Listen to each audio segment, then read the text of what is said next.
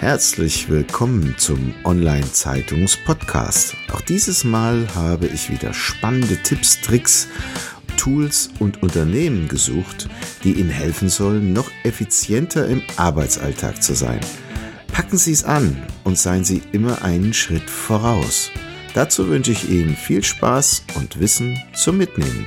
Ihr Thomas Schmidt. Diese Episode wird Ihnen präsentiert von arzt.com. Arzt.com hilft Ihnen, die richtigen Fachärzte zu finden. Und der Arztpraxis und Klinik hilft arzt.com mit eigener Software Praxisprozesse zu digitalisieren, um mehr Zeit für das Wesentliche, das Patientenwohl, zu gewinnen. Mehr erfahren Sie, wenn Sie uns anrufen unter plus 49 661 410 91600. Ja, herzlich willkommen zum Interview von Online-Zeitungs Podcast. Heute habe ich im Gespräch den Herrn Korkmatz vom Sanitätshaus Montanus. Und vielleicht kann der Herr Korkmatz ein bisschen zu sich und seinem Unternehmen sagen. Ja, hallo, ich freue mich auch schon darüber.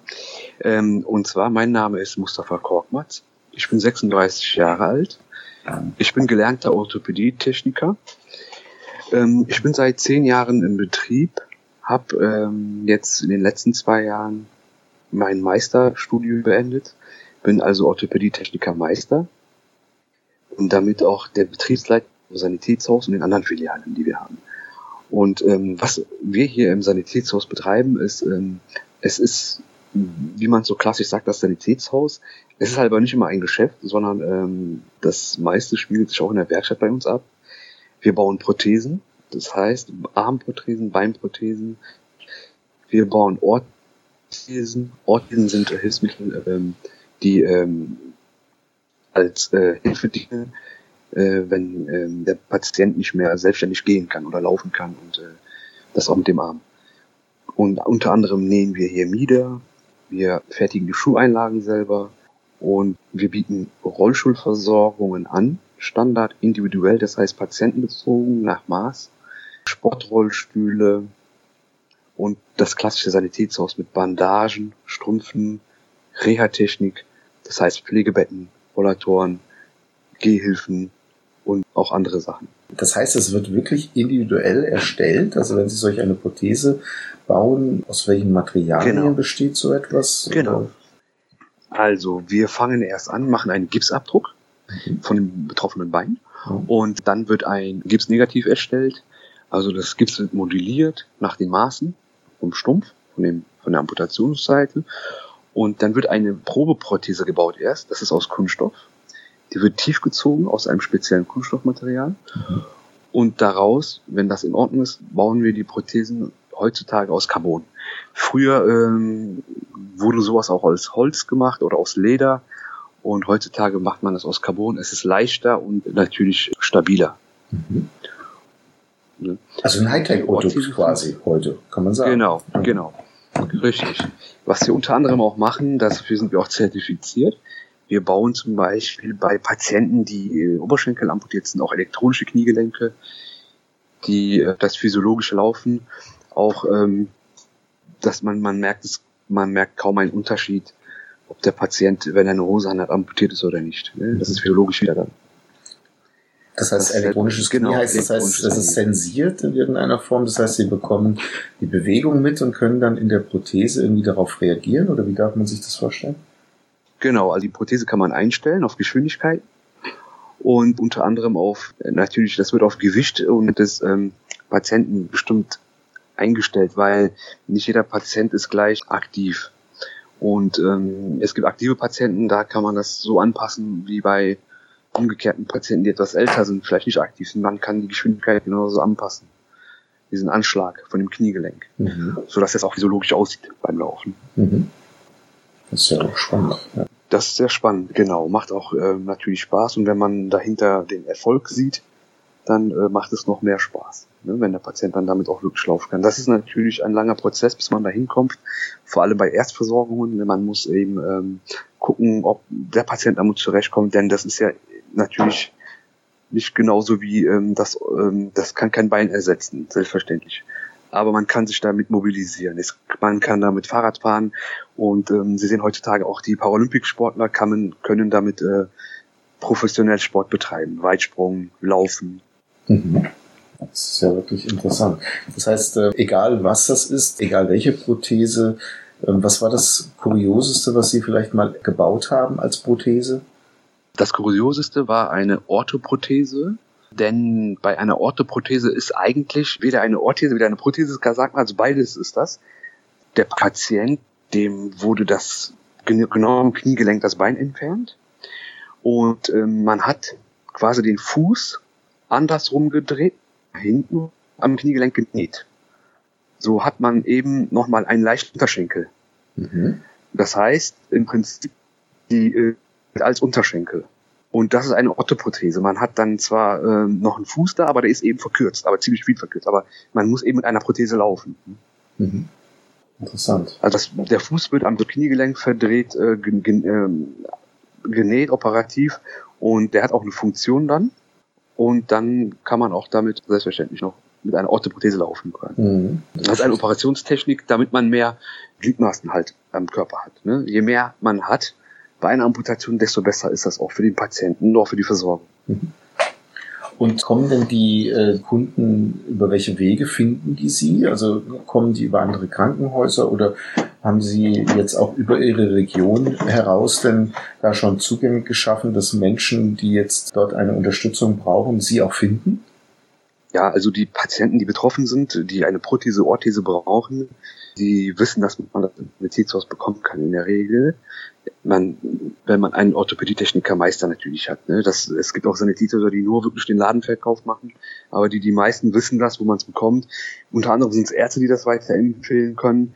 Vielmehr ist es auch so wie äh, bei, der, bei den anderen Sachen, die kommen halt wegen dem Meister, weil sie den kennen und weil sie von ihm auch versorgt werden möchten. Also es spielen da so einige Sachen eine große Rolle. Oder man hat halt einen Ruf, dass man das schon mal gemacht hat. Und dann man sucht ja auch, ne? Oder äh, man hört ja auch viel nach und möchte wissen, wo kann ich meine Prothese bauen lassen. Das ist dann eben nicht wie bei einem Bandagenrezept, dass man einfach mit dem Rezept reinkommt. Mhm.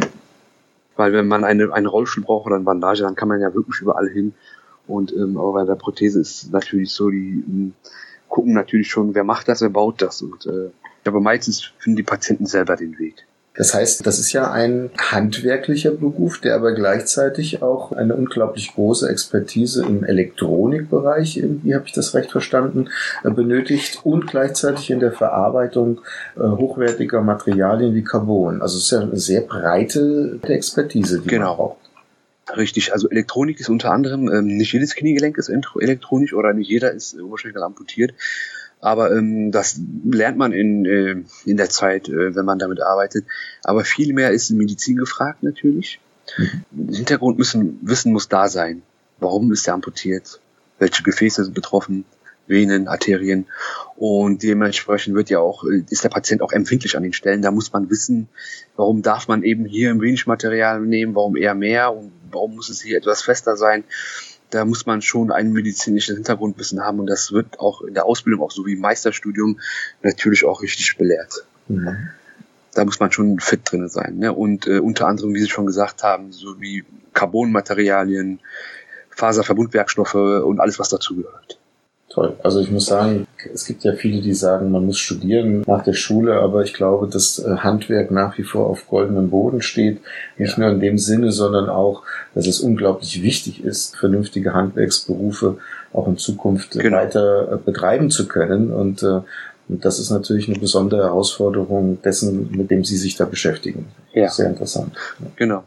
Ja, also ich war immer schon ähm, begeistert von Medizin, aber ähm, ich äh, liebe auch das Handwerk und als ich damals halt äh, es gesehen habe, ähm, was mir dieser Beruf für Möglichkeiten anbietet, war mir alles andere fast egal, sage ich mal. Und ich habe es halt, äh, das war für mich nur noch äh, Ziel, Orthopädietechniker zu werden und anschließend so viel wie möglich in dem Bereich auch noch weiterzubilden. Genau. Weil, denn wir wollen ja, dass dieser Beruf erhalten bleibt damit auch noch weiter geholfen werden kann. Gibt es denn viele Meister in diesem Umfeld oder stellen Sie selbst fest, es wird immer weniger? Ja, also es ist ähm, schon so, also laut Erfahrung oder durch, durch Bekannte oder durch Kollegen hört man schon, das ist doch ein belegter Kurs. Aber jetzt hier in der Region äh, findet ein Kurs alle zwei Jahre nur statt als Meister. Und es ist halt nicht wie in der Kfz-Branche oder im Elektriker- oder Malerbetrieb, dass äh, alle sechs Monate ein Meister. Ich übertreibe vielleicht ist es doch nicht anders. Ich möchte mich da jetzt auch nicht irgendwie reinnehmen, aber ähm, es ist halt natürlich ein bisschen, man muss zwei Jahre warten, bis man einen Platz bekommt. Ne, mhm. weil es ist halt nur eine einzige Klasse und es sind auch nicht jetzt äh, mehrere Klassen mit mehreren Stufen. Das sind wirklich nur immer nur eine Klasse alle zwei Jahre. Das ist der, der nächste wäre hier in Düsseldorf. Mhm. Das heißt, es ist oh. doch relativ wenige Leute, die diese Meisterausbildung vollziehen. Mhm. Gibt es denn in Ihrer Branche auch äh, Schwierigkeiten, vernünftigen Nachwuchs zu kriegen oder ist das bei Ihnen noch nicht so? Leider sehr schwer. Wir suchen schon lange einen, auch äh, für die Ausbildung, aber es ist halt so, dass äh, es auch nicht viele Orthopädietechniker gibt. Und wenn ja, ähm, ja, die Auswahl ist groß und dann kann man sich den Betrieb schon mal auswählen. Hm. Zieht denn die Computertechnik auch immer mehr bei Ihnen ein oder ist es noch mehr so mechanisch-elektronisch passiert? Hm, viel mit Elektronik, unter anderem zum Beispiel, äh, wir fräsen unsere Einlagen selber und äh, wir fertigen die hier auch selber. Mhm. Früher hat man so eine Blaupause, nennt sich das, einen Blauabdruck gemacht und äh, unter anderem auch so ein, einen, einen Schaumabdruck. Und heutzutage messen wir das alles digital natürlich. Da stellt sich der Patient, der Kunde auf einer auf so ein, äh, so, einem, so ein Messgerät und äh, man kann halt eine Fußdruckmessung machen. Da kann man auch schon alle Punkte sehen, was man so. Die Arbeit ist einfacher und ähm, man muss hey, man verwendet auch nicht viel Material, ne? Viel, also schön ist das schon. Unter anderem kann man auch, wenn wir jetzt Beine messen, für die Stundenversorgung auch alles elektronisch messen. Mhm. Aber in den Prothesen findet man heute jetzt noch keine große Computertechnik oder so etwas. Das nein, läuft nein, auf nein, elektronische nein. Es gibt halt bestimmte äh, Versorgungen, genau bei Kniegelenken, da bietet sich das an. Aber es gibt auch sehr viele, die manuell laufen. Das ist immer patientenabhängig und der Patient muss auch ein bestimmtes, äh, ja, bestimmte Aktivität erfüllen, damit überhaupt so eine Prothese getragen werden darf. Ne? Hm. Ja, dann haben Sie denn äh, irgendwelche Termine oder gibt es Workshops oder irgendwelche? Ähm ja, wir bieten ähm, jetzt das gesamte Porose-Patienten ähm, kostenloses ähm, also Tragemuster an. Das heißt, der Patient kann bei uns reinkommen und äh, der darf äh, ein Osteoporose, Rückenorthese kostenlos tragen und entscheiden, ob er damit klarkommt oder nicht. Denn es wird schon mal oft verordnet. Es ist ein teures Produkt auch für die Krankenkasse. Und viele wollen das dann doch nicht mehr haben, aber so bieten wir die Möglichkeit an, auch mal mit dem ähm, Teil vorher in Verbindung zu treten, um zu testen, ob das was äh, für den Patienten ist oder nicht. Denn ähm, es kommt sehr oft vor, dass äh, Osteoporose-Patienten so Fallen oder ähnliche Sachen auch schon mal Frakturen kriegen. Da hilft auch so eine Orthese. Viele kennen das nicht. Und deshalb bieten wir diese Möglichkeit an. Das ist das gesamte Jahr eigentlich. Mhm. Man kann jederzeit zu uns reinkommen. Mhm. Äh, wir bestehen seit 20 Jahren hier in Burscheid und ähm, wir bieten auch seit 20 Jahren diese Leistungen hier an. Ja, und äh, wir sind gerade dabei, uns zu erweitern und werden größer. Mhm. Gut, dann bedanke ich mich sehr herzlich für das Interview und den Einblick in mhm. Ihre Expertise und in diese für mich selbst, muss ich sagen, äh, ganz neue Welt. Also da treffen viele, mhm. viele Handwerke eigentlich aufeinander, interessanterweise. Und, ähm, das ist richtig. Und Ihnen viel Erfolg für die Zukunft. Vielen Dank für das Interview. Vielen Dank. Ich habe zu danken. Ein schönes Wochenende. Ihnen auch. Danke. Tschüss.